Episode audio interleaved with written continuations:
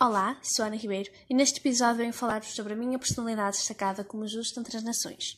Falo-vos de Alice de Battenberg. Alice nasceu no dia 25 de fevereiro de 1885 no Castelo de Windsor e pertencia à família real inglesa. Ainda pequena, Alice foi diagnosticada com surdez, mas isso não impediu de fazer a sua vida normal, pois aprendeu línguas diferentes e lia os lábios das pessoas para as compreender.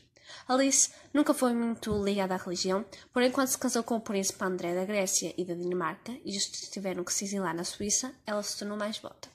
Posteriormente, Alice decide voltar para a Grécia e dedica-se à caridade, ajudando a Cruz Vermelha. Mas este reconhecimento de justa entre as nações acontece quando, durante uma perseguição antissemita, Alice esconde uma família grega, os Cohen. A princesa Alice soube da situação desesperada da família e ofereceu abrigo para Rachel e a sua filha Tilde na sua casa. Os Cohen ficaram na residência da princesa Alice até a libertação.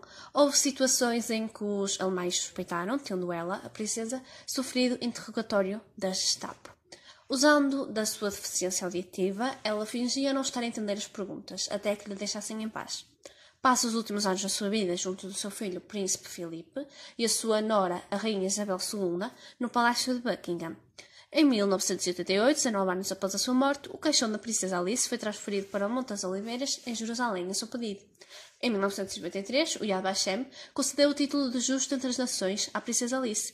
O Yad Vashem visa homenagear todos os não-judeus que ajudaram os judeus a fugir do antissemitismo nazi.